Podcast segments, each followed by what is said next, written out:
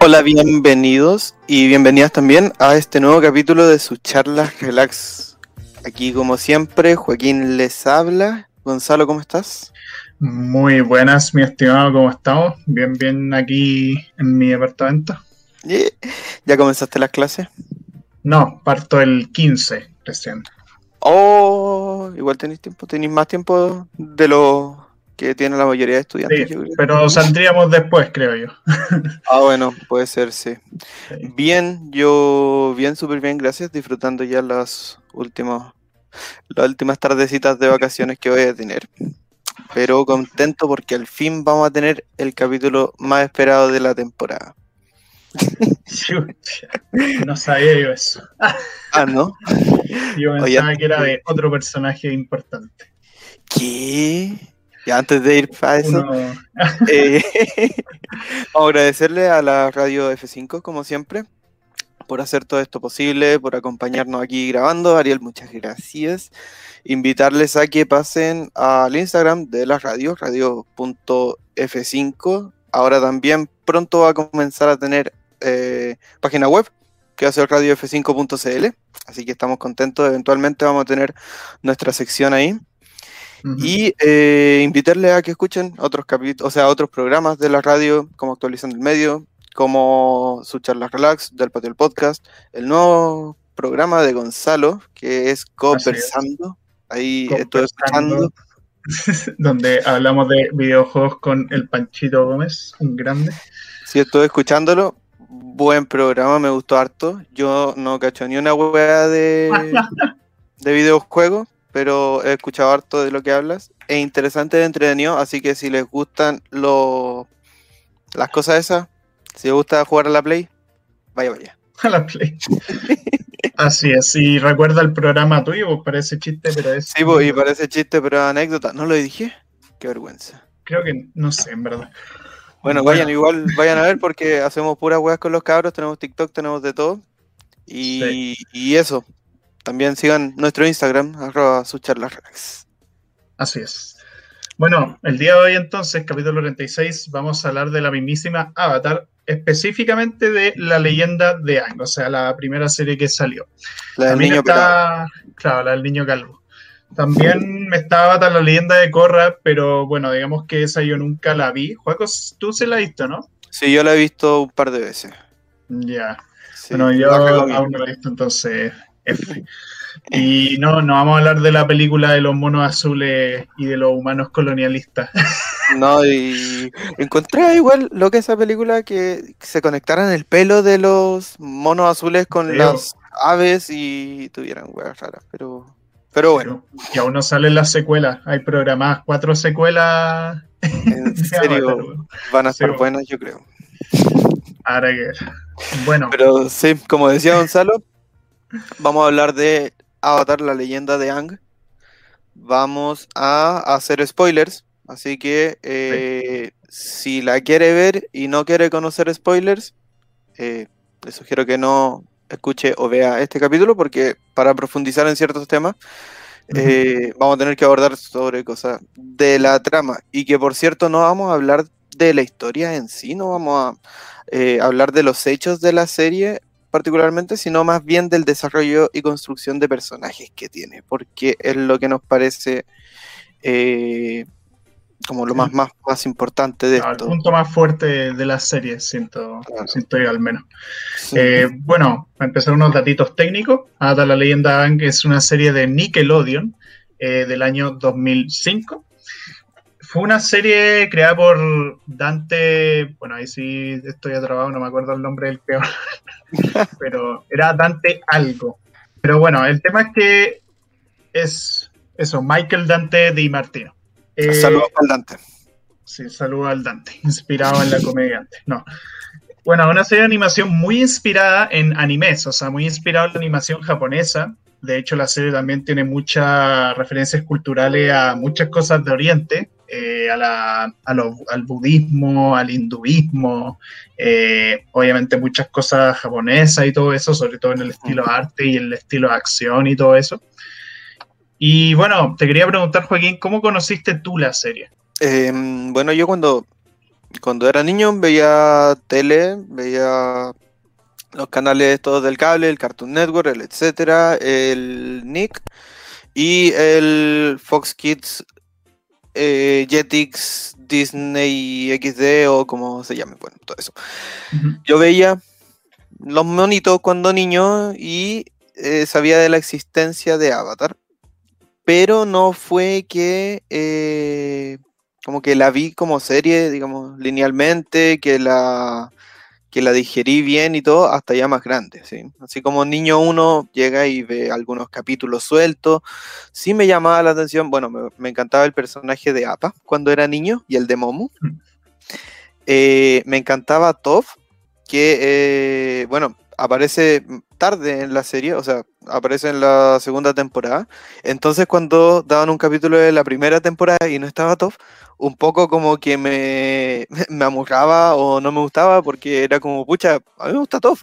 Y, pero eso, ya, ya grande, a los 17 años, 18 años, fue eh, la primera vez que vi la serie completa. Claro. ¿Y tú? Eh, muy parecido, o sea, yo también vi varios capítulos separados antes, como que yo nunca la vi tan progresivamente cuando era chico. Mm. Y de hecho voy a hacer una confesión, o sea, yo la serie la vi entera de seguido recién en 2018, así como verla de verdad, porque obviamente cachaba mucho la historia y todo. Eh, de hecho, mi hermano vio el final de la serie cuando salió en el año 2008 y la cosa con Avatar es que de repente caché, bueno, está en Netflix, eran los cuatro últimos días de vacaciones de invierno, y me vi toda la serie en los cuatro últimos días porque no tenía ni una hueá que hacer. Bueno, te jalaste la serie. Me jalé la serie brígidamente. Bueno, la amé, me encantó, fue increíble.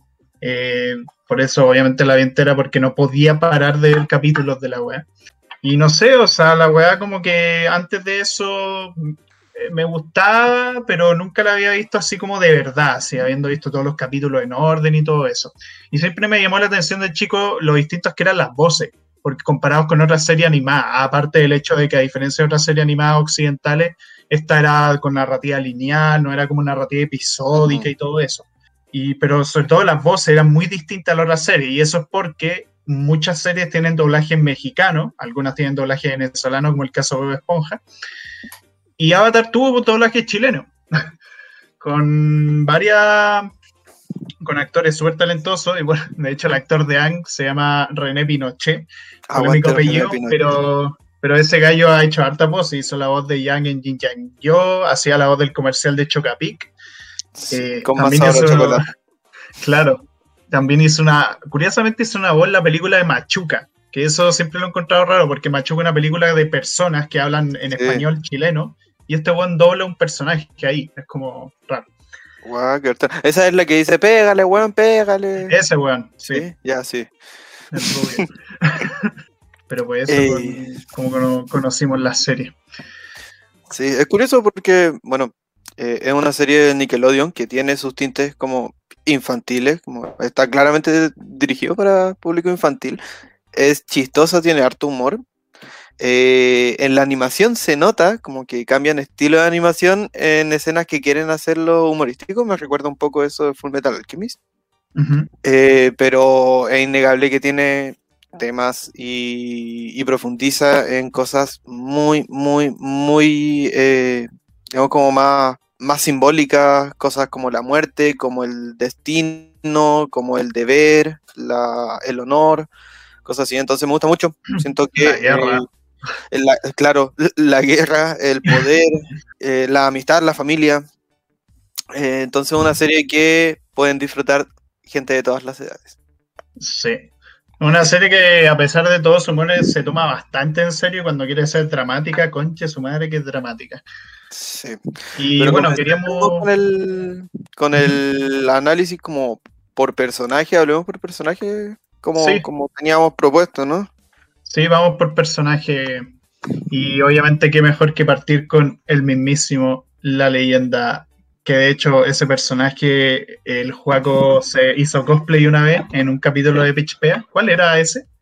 Ah, eh, para Halloween, en el, en vivo de Halloween de ah, Está en, en YouTube y en Spotify si quieren. Ya. Bueno, el peladito Ángel de la flechita, que es un maestro Ari y todo. Un clásico. bueno, Ángel, obviamente protagonista de la serie es como el elegido, por así decirlo, pero lo que me gusta del personaje, como a diferencia de otros protagonistas que son como los elegidos, es que este bueno al inicio como que no está como con las ganas de querer salvar el mundo, como que tiene demasiadas dudas sobre sí mismo.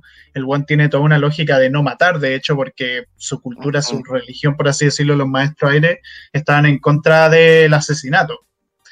Y eso es medio complicado cuando tu tarea es derrocar al dictador supremo del mundo, o sea, el emperador del fuego que decidió mandar toda la chucha y dijo como, ya, naciones culiadas, eh, las voy a agarrar a todas y las voy a conquistar. Sí, eh, o sea, como Avatar, a mí me gusta todo el, trasfondo, como la historia que te cuentan de antes de la existencia de, los personajes, como qué es el Avatar, como la leyenda, ¿por qué, es la leyenda de, de Ang y de la existencia de un Avatar? Mm. Como este lado misticista, este lado de los espíritus que tiene la serie y toda su justificación es que Ang es un niño, ¿cierto? Que, eh, que lo mandan a ser el salvador del mundo. Él, no elige ser el salvador del mundo, sino que está, digamos, predestinado a eso. Pero no deja de ser un niño. Muchas, muchos capítulos y dentro del desarrollo de personaje eh, tiene conflictos propios de un niño de 11 años, 10 años, no sé. Como tiene pataleta, ¿cierto? Tiene, bueno, y esto que tú dices que es un aspecto cultural, que por ser un monje aire, eh, no mata, es como la principal trama moral del último arco, que voy a matar al Señor del Fuego, y al final decide no matarlo. Entonces, por mucho que haya entrenado y haya dominado los cuatro elementos, decide con tanto poder en las manos eh, seguir sus ideales como de crianza. Entonces ahí tenemos como una, una mezcla entre, eh, bueno, la formación de este personaje como un humano, como un niño que fue criado por los monjes y tiene su sistema de valores, y al mismo tiempo tiene el espíritu del avatar, que es el enviado que pasa de generación en generación, eh, el puente con el mundo de los espíritus y digamos, como el, el ente o el ser como con, más fuerza, que puede dominar los cuatro elementos. Entonces, está como esta unión de tanta humildad que tiene, como para decir como, bueno, Ang no come carne, entonces, eh, eh, tanta humildad que es la persona más poderosa del universo, o sea, del, del mundo de, como, de los vivos y de los espíritus, y al mismo tiempo dice como, no, no voy a comer animales. Me gusta mucho eso de Ang. Lo que tiene también es que, bueno, esa vez cuando Han conversó con la avatar del pasado, cuando estaba como en esa isla tortuga, en el libro 3, todos los, avatars del pasado le dijeron como que, bueno, tenéis que hacerlo, tenéis que matar al Señor del Fuego. Nosotros hicimos lo mismo con los enemigos a los que nos tuvimos que enfrentar, los matamos a todos. Y Roku, que fue el avatar anterior a, anterior a fue el único que no lo hizo, porque hay un capítulo en que se explica como harto el trasfondo de Roku y su amistad con Sosin, que es el antiguo señor del fuego de hace más de 100 años, de donde ocurre la serie, y te muestran que el weón fue amigo de él, como que se llevan súper bien y todo. El tema es que Sosin de repente empezó con su idea imperialista y ahí Roku como que quiso como intentar calmarlo, que pensara mejor las cosas, y ahí cuando se pelearon y este buen casi lo dejó morir y todo eso, pero Roku pudo, haberlo matado, pero no quiso porque era su amigo, tenía una amistad muy fuerte con él. Y al cachar eso, como que dijo, puta, a lo mejor podría intentar algo distinto, o sea, no necesariamente hacerte amigo de Osai, porque no, no había forma, o sea, Osai, que el actual Señor del Fuego, estaba loquísimo, pero por lo menos sí podía hacer amistad con el futuro Señor del Fuego, o sea, Zuko, que de ese ya hablaremos un poquito después. Pero eso lo hagan que tiene que es como alguien como que de verdad, por la cultura en la que vivió, porque fue, creo que los primeros maestros aire en ser Avatar, tengo entendido. No, no, no. Eh, el ciclo Avatar venía de generaciones. Ah, por los elementos. Ah, claro, porque son los cuatro elementos, uno y se van turnando. Pero lo que sí, bueno, sobre eso, pensaba que, eh, bueno, siempre me gusta mucho en este tipo de series como que es como el viaje o el elegido, ¿cierto? Todo esto. Eh, me gusta pensar, como, ¿qué pasaría si es que el protagonista no estuviera en la historia? ¿Seguiría siendo esta historia? Es como Indiana Jones, que si es que Indiana Jones no está, la película es exactamente igual. Pero en este caso, eh, me pregunté eso, o sea, como a cualquier avatar nos está mostrando la aventura de cualquier avatar o este avatar es especial por ser Ang. Y en definitiva, como tú dices, eh, todos los otros avatares en la isla Tortuga le dicen como si tienes que matar al Señor del Fuego, sí, tienes que matar al Señor del Fuego, pero parece que hay algo en como una ruptura en el linaje espiritual de los avatars que nos está mostrando la serie no solo como como un cambio en el mundo como en estos 100 años, sino como en el mundo espiritual y en el mundo real. Entonces tiene su profundidad tanto en el momento como qué significa ser el avatar, para, como no solo para Ang, sino para el linaje avatar. Así es. En ese sentido, me gusta mucho que profundiza esas cosas. No, no se queda en lo superficial. Y, claro. Y antes de toda esa maduración, además, como antes de toda esa reflexión, vemos a pasar por muchísimas cosas en la serie. O sea, lo vemos ser como un weón medio ingenuo, así, como que intentaba ser amigo como hasta de la gente más peligrosa posible. Eh, el weón a veces mentía, mentía porque, no sé, pues, por ejemplo, hay una escena en que Katara y Sokka están buscando a su papá. Y Yang descubrió el mapa de la ubicación de su papá, de su papá pero no quiso contárselo a sus amigos porque eh, no me acuerdo muy bien por qué era, creo que era porque como que quería estar con ellos y no quería que ellos se fueran, como que Ang tenía miedo de que ellos se alejaran de él y que al irse con su papá, porque en el fondo también esa era una de las cosas que ellos dos buscaban desde un inicio, encontrar a su padre, eh, pensó que se iba a alejar de ellos y entonces han como que puta, ahí miente, después descubren la mentira y se produce un tremendo conflicto ahí. Y ahí, bueno, Ahí también tenéis como todo el tema de que se perdonan y todo. Que me gusta harto la amistad de los tres protagonistas, porque es como una amistad que, claro, que es súper bonita y todo, pero tiene momentos súper fuertes así, momentos en que se mienten, momentos en que se enojan brígidamente, que no están de acuerdo en muchas cosas. Eh, y momentos casi de ruptura incluso, o sea, momentos en que se separan por un tiempo. Pero de alguna u otra forma siempre vuelven a estar juntos, no solo por un tema del deber, por un tema de que saben que tienen que estar con este buen porque va a salvar el mundo en un futuro, sino también porque de verdad el buen lo querían. O sea, lo encontraron ahí enterrado en la nieve, como que el buen está, era súper simpático, para ser como el avatar, no lo veían como una figura como de respeto, lo veían como una persona más cercana a ellos. Y eso es algo que siempre me gustó. Y la relación que tienen también entre Ang y eh, Sokoi Katara. Em, es súper natural, es orgánica, no se siente mm. forzada. Ve que en muchas series, como sí, yo te voy a acompañar. Eh, no, acá cada uno tenía su propio, eh, su propia misión, cada uno buscaba sus propias cosas, sus propias ambiciones, y lograron de una u otra manera llegar al mismo. Así es. Y, y, choques entre ellos, entre su sistema de valores, por ejemplo, ahora ya, eh, yo creo que comenzando a hablar sobre ya eh, Katara y Soka, eh, me acuerdo siempre y me gusta mucho el capítulo en el que conocen a Seth, que es este niño que vivía como en, en el bosque, ¿cierto? Que eran como puros niños. Jet. Jet. Eh. Sí, eh, que querían como destruir un pueblo para eh, echar a los invasores de la Nación del Fuego. Sí. Y, al final Katara como que se pone una encrucijada, así como ¿de qué lado estás? ¿Estás del lado de ellos? ¿O estás del lado nuestro que somos capaces de inundar una aldea? Entonces, bueno, Katara siempre toma este rol como de madre como este rol de protectora, ¿cierto? Mm. Un rol también que siempre está recordándoles qué es lo que tienen que hacer, así como dejen de hacer estupideces, nosotros estamos aquí para algo. Claro. Me gusta mucho eso y también se muestra muy vulnerable y aún tiene mucho que aprender, incluso le tiene envidia a Ang eh, con el control del agua, que era eh, una trama en la que se profundiza harto, ¿no? Que Katara lo que pasaba con ella es que, claro, ella logra ser como maestra de agua todo, pero al inicio le costaba harto. Y de hecho, cuando intentaba entrenar ella Ank, como que le decía Yang, pero este movimiento que tenéis que hacer te va a demorar por lo menos cinco días en aprenderlo, y Yang lo aprende al tiro. Entonces, como que Katara ahí como que se frustra un poco y todo. O sea, como tú decías, una persona como súper madre, así como súper protectora, como que se ve a sí misma como la, la maestra del grupo, por así decirlo. Pero aún así, pero sigue siendo joven, o sea, tiene como 12, 13 años, creo.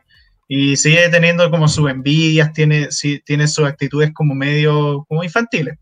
Entonces, es un personaje que tiene hartos matices. Y bueno, también lo, lo, interesante de Katara es que toda esa responsabilidad y como toda esa sobreprotección que tiene con todo es por el dolor que tiene antes, porque bueno, ella cuando era chica, la Nación del Fuego lo invadió y todo, y estaban buscando la última maestra agua que queda ahí.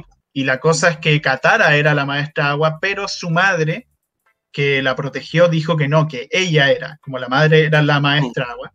Y bueno, ahí el soldado ese la mató.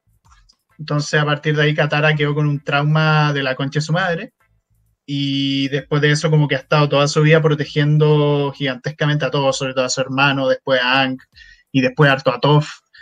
Y la cosa es que Katara, hay un punto en la serie en que ella, bueno, según Azuka el grupo, como que ella no puede confiar mucho en él por todas las cosas que hizo antes.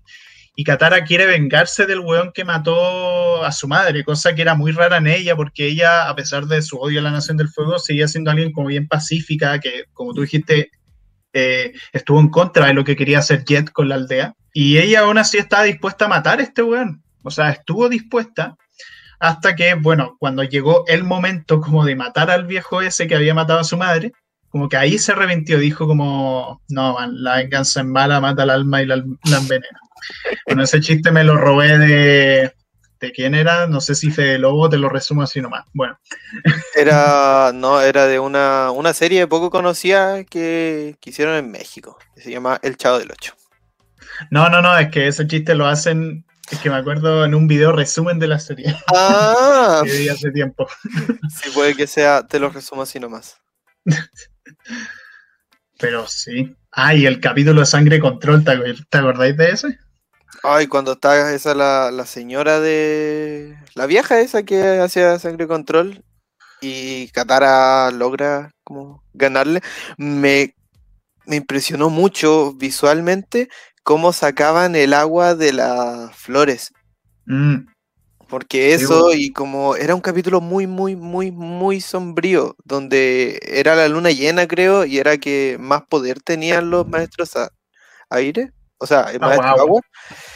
Y, y la señora esta le decía como, dale, controla a la gente, y Katara así como, güey, eso está mal. Y loquísimo, sí.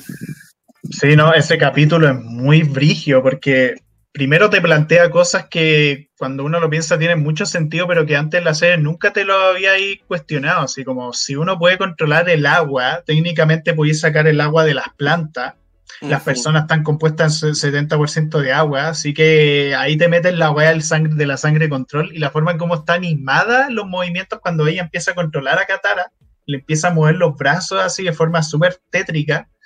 Es brigio. Y la cosa es que ese recurso no queda como un capítulo aislado. Katara vuelve a usar eso en el capítulo en que va a buscar al asesino de su mamá con un weón que le dice como, onda, le empieza a hacer sangre control y le dice, weón, ¿dónde está este conche su madre? Así. Y lo empieza a amenazar y es como Izuko hasta queda impresionado de todo. Sí, ahí nos muestran como un lado súper oscuro de Katara, diciendo este personaje no solo es amor y no solo es protección, sino que tiene como en lo profundo de ella eh, mucho rencor. Y al final, tal como con la señora, decide no hacer eh, sangre control y no matar al otro loco. Y ahí como que cierra un poco el, digamos, el arco, la temática que, que tiene como pendiente de la carga de su madre, de ser la última maestra agua del, de la tribu. Eh, Bueno, ¿qué más? Mencionar que Katara revive a Aang, literalmente. Ah, sí. Es algo que a mí se me. Sí, es algo que se me pasa muy eh, desapercibido cuando veo la serie. Y es que Aang muere. Así como literalmente Claro. muere. Pero, pero en la serie no se hace tan pesado porque ya estaba el recurso de esta agua del, del oasis de, de los peces, eso. Ese es como el agua Sí. mágica. eso, fue, eso fue al final del libro 2, cuando, cuando pasa toda esta weá que se enfrentan a Azula. Mm, sí. Que se enfrentan a Azula y como que, bueno, pasa todo lo de Zuko que los traiciona y todo, y ahí como que la buena usa el rayo control y le deja la cagada en la espalda. Y ahí Katara como que le usa la poción y lo trae de vuelta a la vida. No sé si murió realmente o simplemente fue como que quedó súper inconsciente, no sé. no sé. Puede ser cualquiera. Y bueno, ya habiendo hablado harto de Katara, también tenemos a su hermano Soka, que de hecho yo hice cosplay una vez de él. yo nunca he visto la foto, ¿tenéis por ahí la foto? La buscaré. Pero Soka, el mismísimo hermano de Katara, ¿qué nos podéis contar de, ese señor? Él es la gran gota de humor que tiene esta serie. Un buen personaje porque eh, este humor no viene aislado, sino que también viene con desarrollo, ¿cierto? Eh, se muestra, sobre todo al principio, haciendo chistes muy explícitos, simples, como chistes, o sea, no explícitos, pero chistes cortos como un, dos, tres, ríense por favor. Listo. Pasó el momento humorístico y, pone sus caras locas y todo. Pero eh, si no me equivoco, llega un momento en la serie en el que está chato y dice como, bueno, todos tienen poderes, ¿yo qué hago acá? Claro. Como que tiene su crisis porque, bueno, él en su tribu Agua, en el sur, eh, tenía su tropa, que eran puros niños que se le caían los mocos. y, él era el, estratega militar al final de la, de la serie. Claro, la cosa con Soka, el con además es que él en su trío, como era el mayor, era visto como el hombre del grupo. Y bueno, de hecho, Soka al inicio de la serie era súper machista. O sea, el weón le decía que, de hecho, el primer capítulo, el weón se manda un comentario diciendo como que los hombres deberían ser los guerreros y las mujeres deberían cocinar. Onda lo dice explícitamente y Katara le dice que un conche su no con esas palabras. Eh, por más que doblaje chileno que haya. No, pero la cosa con Soka es que, bueno, también tiene toda esta experiencia con las guerreras Kyoshi, que son estas señoras que están como influenciadas por el avatar Kyoshi. Esta guerra como pintada y que tenían abanico y todo. La cosa es que Soka como que al inicio la ve, según la de ella la cuestión, y ella se la hace en bolsa, o sea, a, Soka. se la hacen cagar y ahí lo entrenan y le enseñan como, bueno, entiende que hombres y mujeres somos iguales, tenemos las mismas capacidades de luchar como tú y que no se venga con weas, pero lo hacen como con respeto, o sea, no lo hacen como necesariamente tratándolo mal, sino que lo hacen como para enseñarle y para que aprenda una lección de vida. Claro, y no solo eh, el tema como de los hombres y las mujeres, sino que le, le enseñan a, pelear con abanico, le enseñan como un, un tipo de, un estilo de pelea. Que a propósito, eh, aunque Soka no es maestro de algún elemento, sí él eh, lo que logró fue controlar de casi todos, eh, de casi todas las naciones creo, algún estilo de combate. Bueno, mm. él siempre manejó el combate de la Nación del Agua y los, las armas de la Nación del Agua. Ah, el boomerang. Eh, estuvo, claro, estuvo en los escuadrones de la Nación del, Norte, ¿cierto? En, al final de la primera temporada, él estuvo ahí. Que me gusta mucho esa, esa pelea y la relación que tiene con, ¿cómo se llama? Yue. La, la princesa Yue. Ah, ya, Yue. Em, la espada, se convierte en un espadachín y ahí comienza, yo creo que a ser más evidente el desarrollo de Soka como un estratega, como su creatividad y comienza a sacarle tanto provecho a, todo ese ingenio que tiene. Eh, también él ayuda en técnicas, eh, bueno, en la Nación del Aire cuando estaba eh, como este niño con silla de ruedas y estaban haciendo, fabricando armas para la Nación del Fuego, también él tuvo ahí mucho que ver con eso con esa estrategia militar. Entonces, eh, es el personaje torpe, es el personaje inmaduro que hace chistes, pero también es el estratega y eh, yo creo que de una u otra manera él logra hacer lo que eh, de niño intentaba hacer con, o sea, no de niño, en los primeros capítulos él intentaba hacer con los niños de la nación del, o sea, de la tribu del agua. ¿no? que él siempre intentaba como eh, ser como general de combate o algo así, logra hacerlo y yo encuentro que es súper bien.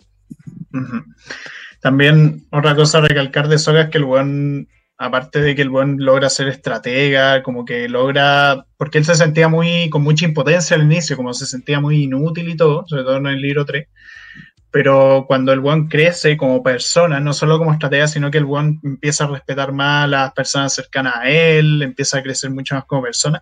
De hecho, tiene un momento que es súper emotivo, que es cuando, bueno, Toph se pelea con, con Katara, que en ese momento como que Toph está súper peleada y como que no entendía su actitud, y ahí Sokka le dice, y Katara está escuchando escondida, le dice que desde que murió su madre, Katara es como la persona que más le recuerda a su mamá cuando ve su cara.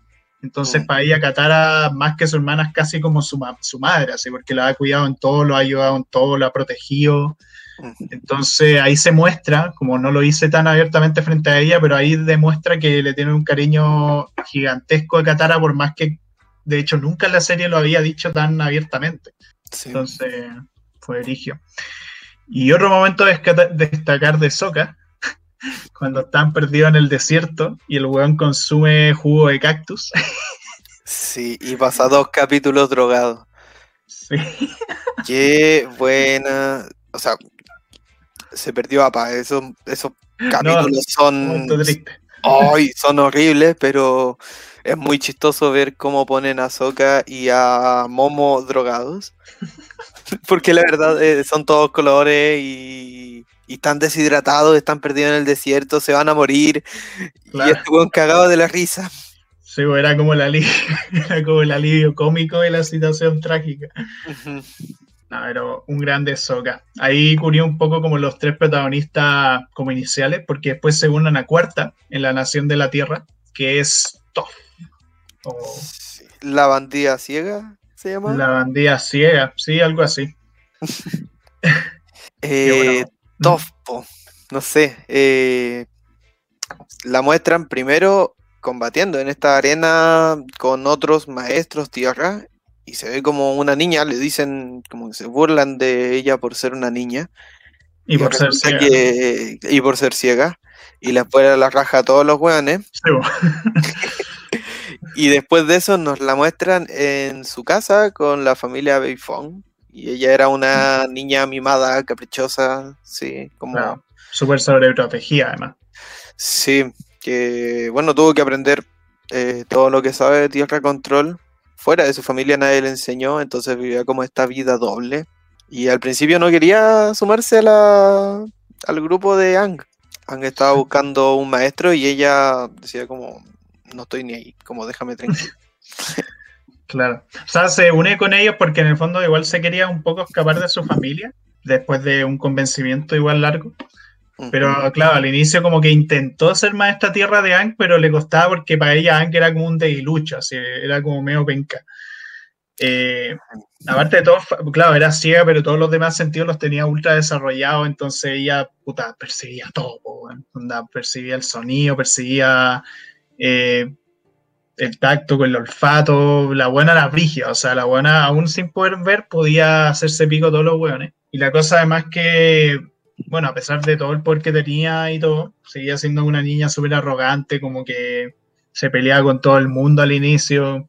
Y la cosa es que ella comete un error como bien brigio en el desierto cuando están buscando esta biblioteca, que cuando intenta como ayudar a los personajes a salir de la cuestión, no vigila a APA y unos ladrones del desierto se roban a Apa, que es este bisonte volador amigo de Ang, em, y queda la pura cagada. O sea, Ang se enoja con todo así, Toff pide disculpas y todo, y puta, ahí tensión, tensión fuerte.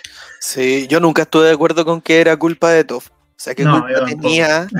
Eh, como que lo salvó de, del derrumbe, como agradezcanle un poco al menos. Entonces, eh, era un, una serie de capítulos que yo quedaba como así desgastado emocionalmente porque ya se pierde APA, aunque APA la caga, tratan súper mal a Toff y, y Toff así como puta, perdón por ser ciega, como que en ese momento Ank, bueno, igual se entendía que Ank estuviese enojado, era como un momento eufórico, como el bueno estaba pensando fríamente y el weón, bueno, todo ese capítulo, Ang estaba para la cagada, o sea, estaba enojadísimo, trataba como el hoy a todo. Y después tiene ese momento súper bonito en que el weón como que se encuentra a los weones del desierto y casi los mata. Ang en ese momento casi rompe su regla. Eh, de hecho, activa el modo avatar y todo. Y Katara lo, lo calma. Como le dice, como lo abraza y le dice que todo va a estar bien, que lo vamos a encontrar en la cuestión. Y ahí Ang como que se relaja. Pero bueno, respecto a todo también, eh, otra cosa muy brígida que tiene Toff es que es de las pocas como que seguía mucho por los sentimientos porque ella, bueno, como no sé si, bueno, es ciega, entonces puede, puede como sentir el latido del corazón de las otras personas. Mm. Lo hace a través de los pies. Y ella es como la que, ella es capaz de saber si una persona está mintiendo o no. Que eso es lo que hace después con Zuko, cuando Zuko se quiere unir con ellos, con la gang. Eh, ella es la única que eh, ella confía desde un inicio en Zuko porque escucha su latido, aparte ella no tuvo tantas experiencias como negativas con el ante, mm. y ahí se da cuenta como, bueno, este weón no está mintiendo, este weón realmente está arrepentido de su acto y quiere unirse al grupo. Entonces, sí. De, me gusta mucho esa, eh, como ese rol que tiene Toph en ese momento de la serie porque, eh, como tú dices, a partir de sus sentidos y de su capacidad de tierra control, logra percibir que Zuko no está mintiendo, pero también nos muestran como, digamos, como en el subtexto, como simbólicamente, acá nos están diciendo como, bueno, Toph no está mirando, pero sí está eh, percibiendo con mayor, incluso con mayor eh, lucidez que los otros. Los otros estaban teñidos por su afecto, estaban teñidos con eh, la muerte, por ejemplo, de la madre Katara con lo que le había pasado en el templo y con todas las peleas que habían tenido, pero ella eh, finalmente, así como ella ciega, no veía como no se dejaba llevar por la apariencia con lo que había pasado, sino que buscaba entre comillas, en un aspecto más profundo, que en el fondo el arrepentimiento y todo el desarrollo que había estado teniendo Zuko. Así es. Entonces, me gustó mucho ese, no sé si es que, o sea, si es que habrá sido a propósito, no sé, pero me gusta esa forma de entender esa situación. Mm. creo que sí fue a propósito. Mm. Creo yo. Y bueno, hablando ahora de Zuko, el príncipe conflictuado, que, bueno, Zuko es el hijo del señor del fuego Sai, el villano de la serie. Y la cosa es que, bueno, Zuko tiene todo el objetivo al inicio de capturar el avatar para reparar su honor, porque él había perdido el honor con su padre, como lo enfrentó en un, diálogo y el papá como que le provocó una cicatriz en el ojo. Y la cosa es que Zuko, para demostrarle a su papá que el buen vale y que de verdad un príncipe bacán y todo, va a capturar al avatar y va junto a su tío Airo, que es prácticamente el único weón de la familia que lo trataba bien, además de su mamá, pero su mamá desapareció. Em, y la cosa es que ahí Zuko como que durante todo el primer libro tiene ese único objetivo, mientras que Airo uno lo ve, y eso es algo que me gusta mucho de la serie, que del inicio te muestran que no todo lo en la Nación del Fuego era necesariamente maligno, donde te muestran al tío Airo como un viejo que, bueno, que era alguien que simplemente quería tomar té, que estaba ahí tranquilo, le decía a Zuko que se calmara en la cuestión. Y se notaba que Airo no estaba tan interesado en la captura, a diferencia de Zuko. Y de hecho tiene todo ese momento además en el primer libro que Zuko como que liberan de una cuestión vestido para que la Nación del Fuego no se lo llevara y que sea él el que se lo lleve para quedarse con la gloria. Pero ahí Ang le dice como quizás en otra vida podríamos haber sido amigos. Como que ahí se plantea, se plantea oh. eso como con él, por lo que la ayuda que le brinda y todo. Pero claro, después, bueno, ahí Zuko tiene toda una cuestión en la temporada, que ahí no sé si queréis contar otras cosas. Eh, no, primero sobre lo que dices, cuando Ang le dice que quizás en otra vida habrán sido amigos, es que, bueno, eh, literalmente en otra vida, Ang, o sea, el avatar, fue el mejor amigo del Señor del Fuego. Sí. Y la Claro, y la guerra terminó con ese vínculo. Y ahora con Ang y con Zuko, la guerra restablece ese vínculo. Mira, los caminos de la vida. Mm, a ver, sobre el Zuko del primer, del primer libro, a mí me, e, es un príncipe que fue exiliado, que él a toda costa busca recuperar su honor. Yo creo que es importante ahí mantener que su propósito no es, no es capturar al avatar, sino que su propósito es recuperar el honor. Y se pierde como de este camino y se, se concentra en recuperar al avatar. Y yo mm. creo que parte de su desarrollo como personaje fue darse cuenta, mi objetivo no es recuperar el avatar, o sea, capturar el avatar, mi objetivo es recuperar el honor. Incluso ya luego cuando vuelve a, la Nación del Fuego, cuando lo aceptan de vuelta, queda pensando, bueno, capturé al avatar, eh, con la mentira de Azula todos pensaban que él había capturado al avatar, capturó al avatar, volví a la Nación del Fuego, eh, pero esto no es lo que quiero. Como, esto no es honor, esto no es, no es lo que yo buscaba. Lo que realmente buscaba Zuko, creo yo, era la felicidad. Una gente que lo quisiera, en el fondo. Porque su papá era un conche de su madre, su hermana también. Eh, el Juan nunca tuvo como amor, o sea, tenía amor de su madre, pero su madre, que nunca se explicó muy bien la serie porque desapareció, hay unos cómics que explican más eso.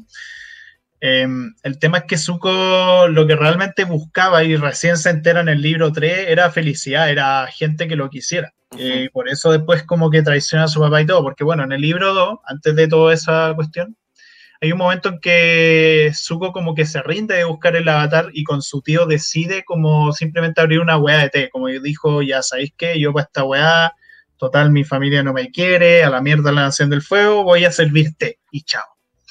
Eh, y es Azula, su hermana, la que lo convence de, de que vuelva con ellos, como que traiciona a su tío, como que captura el avatar con ella y así recuperar el honor y todo.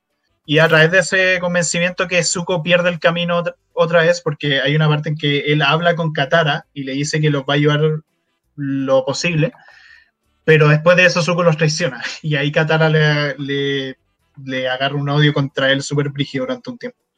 Sí, eso al final del libro 2 yo encontraba, no sé, me gusta mucho de la serie que tiene muy buena conclusión de los arcos de los, de los libros. O sea, como en mm. cada uno al final con batalla muy brigia. Y en especial la, bueno, la batalla del libro de tierra, que es como con toda esta sociedad eh, infiltrada en el, en el reino, ¿cierto? En Basin C, que decían en Basin C no hay guerra, y la gente vivía ahí como, como no sé, sumida a una distopía con, no sé, e, e, es, muy extraño esa parte que cada uno intenta tener una vida normal. Zuko y Airo están con esta fantasía de quedémonos acá, no tenemos por qué seguir en guerra, podemos encontrar la paz acá atendiendo una tienda de té. Sí.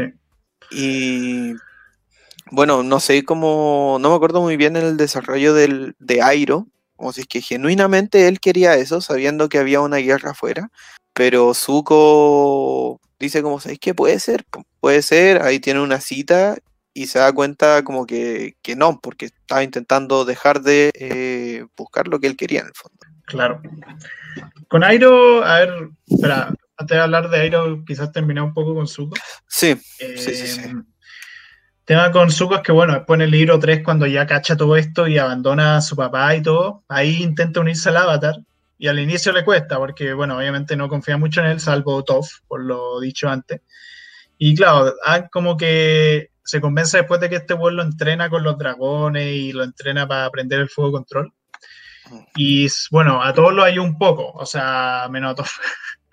A Ahsoka, lo ayuda para liberar a gente de una prisión, que de hecho ahí creo que está el papá de Ahsoka. Mm. Eh, también Zuko decía ayudar a Katara, que Katara era, el, era la que menos confiaba en Zuko, lo odiaba. Y hasta que Zuko le dice, hey, yo sé dónde está el asesino de tu madre. Y ahí se produce toda esa cuestión y todo lo que explicamos antes de Katara. Y la cosa es que ahí Zuko es como, ahí se gana la confianza de Katara, no porque, bueno, o sea, Katara se arrepiente y todo, pero por el hecho de haberlo ayudado y todo, por realmente como mostrar que este bueno está unido a ellos, como que lo iba a llevar en todo lo posible.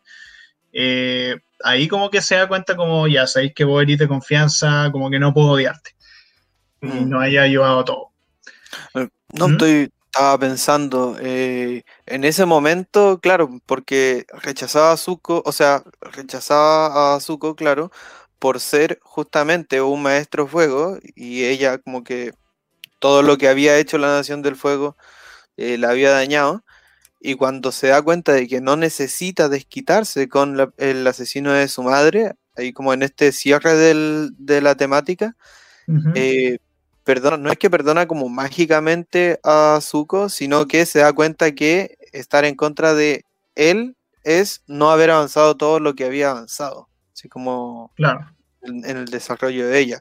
En el desarrollo de Zuko, esto no, no sé si sea tan, tan más importante. Según yo, es más importante el viaje que tiene con Ang, porque de hecho, eh, Zuko no es el maestro de fuego de Ang.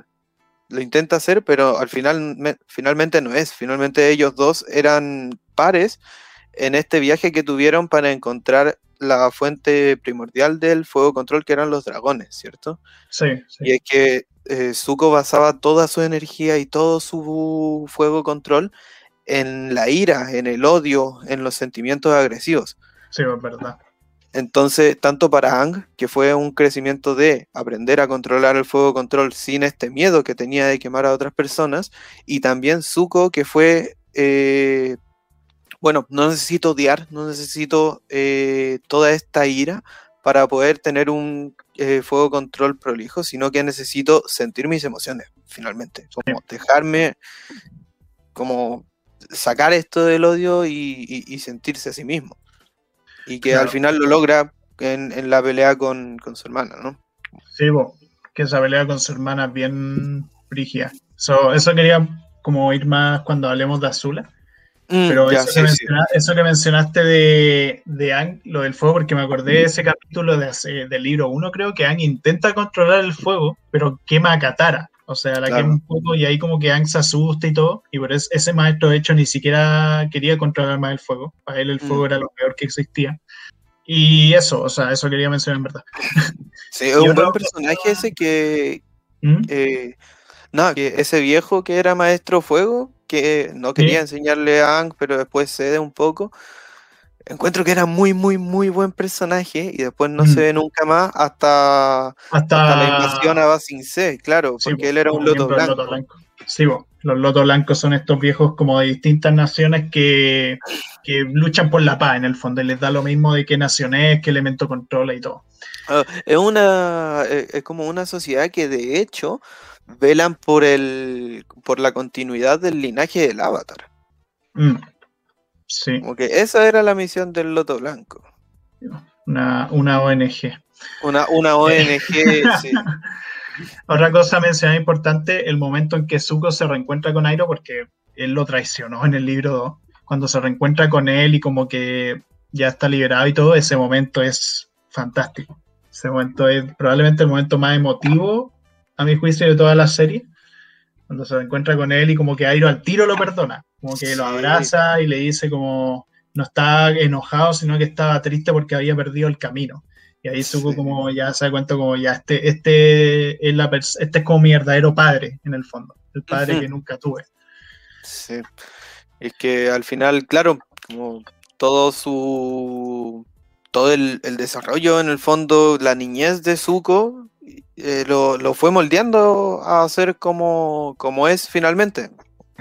Él no era el verdadero villano de la serie, sino que él solo fue víctima de el, como, como el, e, el poderío de la Nación del Fuego, como fue víctima de las malas decisiones del poder, pero no sé, encuentro que es un personaje que está muy, muy bien, como tiene mucha profundidad, muchas raíces y está mm. bien, bien elaborado. Sí. Personaje con mejor redención que existe ¿Sí o no? en general, sí. Bueno, y ya pasando a los dos últimos personajes como más importantes, Airo, el tío de Zuko. Airo. Este es mi animal espiritual. Él es mi animal espiritual, es mi personaje favorito de, de, de Avatar. Tremendo. Yo diría que el mío es Sokka. Sí, yo creo que es Sokka. Pero, ¿Sí? Pero sí, no, Airo es un gran personaje. Es, un viejo que, bueno, no tiene como un desarrollo como tal, porque el personaje constantemente se mantiene igual de inicio a fin. O sea, el es sabio toda la serie. claro, pasa por momentos como fuertes y todo, pero es un personaje que siempre como que supo hasta cierto punto manejar la situación. Como que es una persona que ya pasó por cosas horribles en el pasado, porque bueno, el tío Airo perdió a su hijo. Por eso ve a Zuko tanto como si fuese su hijo después de que perdió al suyo real. Eh, y tiene estos capítulos, hay un capítulo que es como historias de, en la serie, que son como mini historias para cada personaje. Sí, es como un día en base Sí, una wea así. Y Airo tiene una mini historia en la cual como que te muestran al weón viajando por la ciudad, interactuando con gente, interactúa con un ladrón. Y al ladrón como que le enseña cómo debería haber atacado, pero al mismo tiempo le dice como lo convence de que lo que hacía estaba mal. Y bueno, después tiene ese momento en el cual está como en, la, en el pie de un árbol y empieza a hacer como... Y ahí te enteráis como lo que había pasado con él. O sea, con... Sí, ahí está en la limita de su hijo. Sí, vos, le dice feliz cumpleaños, hijo. Como ojalá haberte ayudado a ti, porque todo el capítulo estuvo ayudando a gente, pero justo a su hijo no lo pudo ayudar. Sí, pasa que, no sé, eh, al final yo creo que sí cierra, logra, logra desarrollarse como personaje. Como tú dices, toda la serie es sabio, pero eh, me parece que se va dando cuenta en qué cosas ser sabio y en qué cosas no ser sabio, porque en el fondo eh, me imagino dentro del eh, de lo que está pasando, Airo, que este viejo sabio, que sabe que hay una guerra, que sabe que hay muerte, que sabe muchas cosas y que al final eh, es un sabio que ha perdido la esperanza. Cuando, está, cuando está encerrado, cuando ya Zuko lo, lo, lo traiciona, está encerrado y se ve así en la desesperanza máxima, como qué voy a hacer ahora, y, luego dice como, no, se pone a entrenar, se pone mamadísimo el viejo, escapa de la cárcel y, y, al final encuentra, o sea, no sé, es raro porque la sociedad del Loto Blanco, como, es, como estuvo en silencio durante toda la serie y aparece en los últimos dos capítulos, me parece que hay mucho en qué profundizar y yo creo que espero, de hecho, que haya algunos capítulos al menos destinados como en el futuro a profundizar, a profundizar en eso. Que de hecho, se nos olvidó mencionar en el inicio que, que hay una buena noticia sobre la leyenda de, o sea, sobre Avatar, y es que se crearon, se creó el Avatar Studio, que es un, un estudio especialmente diseñado para, eh, para continuar con la franquicia de Avatar, de Nickelodeon. Entonces le están destinando recursos y van a sacar más material. Y eso me pone muy contento. Entonces espero que desarrollen del loto blanco. podrían haber hecho más trasfondo a eso. Eh, quería mencionar igual con el tema Airo, es que yo siento que él nunca perdió la esperanza en la cárcel, creo yo. O sea, yo creo que él siempre se mantuvo sereno por algo, también estaba entrenando en secreto. Claro, tiene este diálogo con Zuko en que se le ve como triste. Yo por lo menos creo que estaba aparentando, porque él mismo dice como que él nunca se enojó realmente con Zuko, solo estaba triste y todo, pero lo que sí estoy de acuerdo es lo que mencionaste, la desesperanza, porque durante gran parte de la serie Iron no quiere participar en esta web. Iron no quiere participar en la guerra, él quiere vivir feliz, sirviendo su tecito y todo. Como que para él no quería entrar en conflicto. Y claro, no, no se menciona explícitamente, pero después Airo se mete eh, directamente en el conflicto. O sea, él ayuda a los demás del Loto Blanco a derrotar como una ciudad de la Nación del Fuego. Porque, claro, igual se da cuenta hasta cierto punto que debía hacer algo al respecto.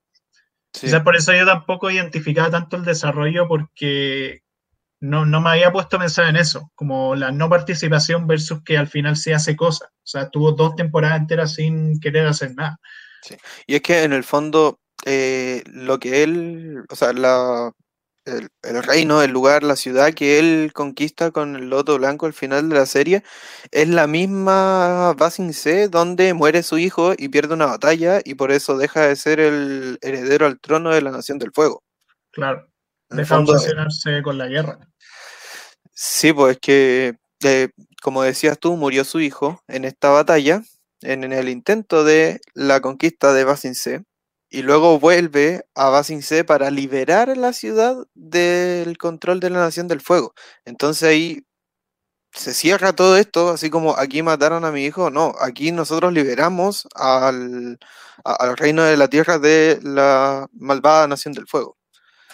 Sí, y no, o sea, Sí, aparte Airo era, puta, de los, del único weón de la Nación del Fuego que veíamos al inicio que era amable con todo, hasta con sus enemigos. O sea, se encontraba con Ang, era amable con él, con Toph también. Cuando el weón nunca fue malo con nadie, así. Por lo menos en la serie. Pero sí, grande. Y por último, Azula, la hermana de Zuko. Que lo interesante que tiene Azula es que, bueno, eh, esta buena era como la guerrera favorita de su padre, de hecho la elige después como la señora del fuego, cuando este buen quiere hacerse el señor del fénix.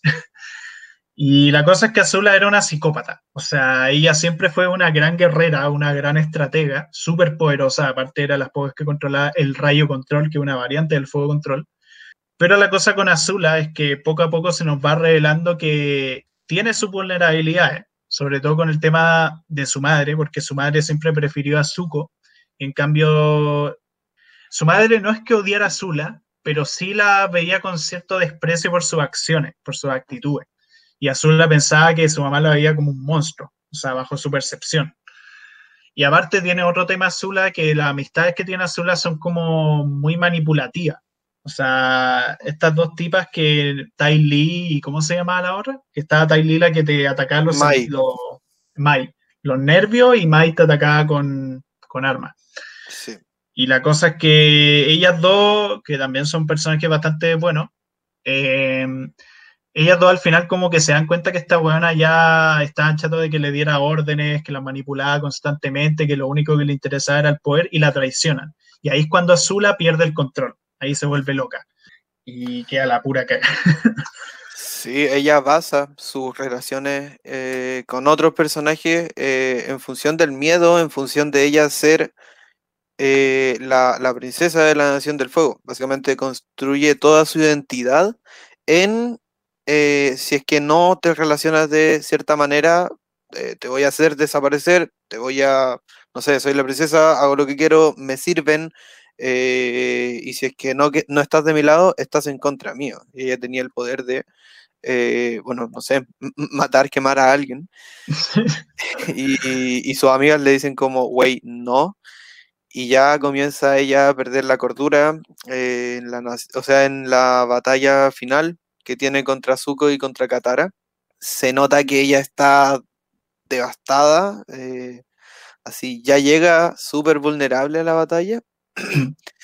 y yo creo que al ver que su hermano ha conseguido todo lo que ella no tuvo nunca, que era eh, el amor, el la compañía, que, que, la entiendan. Ella tenía la fuerza, ella tenía, eran los ojos de su padre, pero no tenía nada más. Ella solo tenía el título de ser la princesa del fuego. Así es. Mención especial a esa pelea que la animación es absolutamente impresionante. Loquísimo. E, e, entonces, no sé, ahí la vulnerabilidad de, alguien tan, pero tan poderosa como, como Azula, eh, yo creo que logra darle, no sé, humanidad a, Azula, así como en la serie logran darle humanidad a todos los personajes, logran profundizar en temas que son, bueno, eh, no sé, de, manera muy natural, como, como decía. Y aún así mantenerlo para todas las edades, que es lo más brígido. Eso, eso, como decía al principio, es para todas las edades, entonces es como el, el principito de Nickelodeon. Claro. Lo único, sí, Osai, el Señor del Fuego, yo diría que es el único personaje de toda la serie que nunca me gustó tanto, justamente por eso, porque le faltó más, más personaje. Le faltó como más matices, un trasfondo quizás mejor desarrollado. Osai es el malo de la historia. Eh, es nada más y nada menos que el, legado de una nación del fuego asesina. Como tú dices, no tiene profundidad. Él pudo perfectamente haber nunca mostrado su rostro hasta la batalla final y hubiera seguido siendo lo mismo, porque, claro, como tú decís, no tiene esta como identidad, sino que simplemente representa el mal. Claro. Igual no sé, me hubiera gustado ver como más de su historia, a lo mejor, porque el buen era como tan estricto que obviamente tuvo una vocación de mierda seguramente, mm. pero no sé. Bueno, igual fuera de eso, todos los demás personajes son increíbles y todo. ¿Recomiendan la serie? Sí, no, totalmente. O sea, yo creo que quedó claro. o sea, bueno, que también este capítulo va más dirigido como a la gente que ya la ha visto. creo yo, porque al fin y al cabo no fue como tanto resumen. Pero igual quería mencionar además como brevemente antes de terminar como otros personajes chicos que nos gustan, como por ejemplo el señor de los coles. Aguante, yo creo que ese, ese personaje tiene más desarrollo de personaje que el señor del fuego. Es un gag cómico, o sea, el weón como que simplemente lo vemos en la serie repartiendo coles por todas partes y siempre se le rompe el puesto de cole, de alguna u otra forma. Y curiosamente, casi siempre es culpa del, de, la patrulla Ang, no sé, de la gang. sí, también Boomy, otro gran personaje, este viejo loco que era amigo de Ang en el pasado, maestro uh ¿Y qué otros personajes más? Eh, el, el, avatar anterior, Avatar Roku. A mí me gusta mucho la participación del Avatar Roku. Y no sé, yo, yo creo que eh, hay que ver también la, la leyenda de Korra. La recomiendo muchísimo. Ya. Sí. Quizás debería verla. Yo creo que sí. Bien. Eh, no sé. Una buena serie. Me gustó mucho hablar de esta serie. No sé, yo creo que tanto a ti como a mí se nos quedan muchas cosas en el tintero, pero hay que ir cerrando. Así es.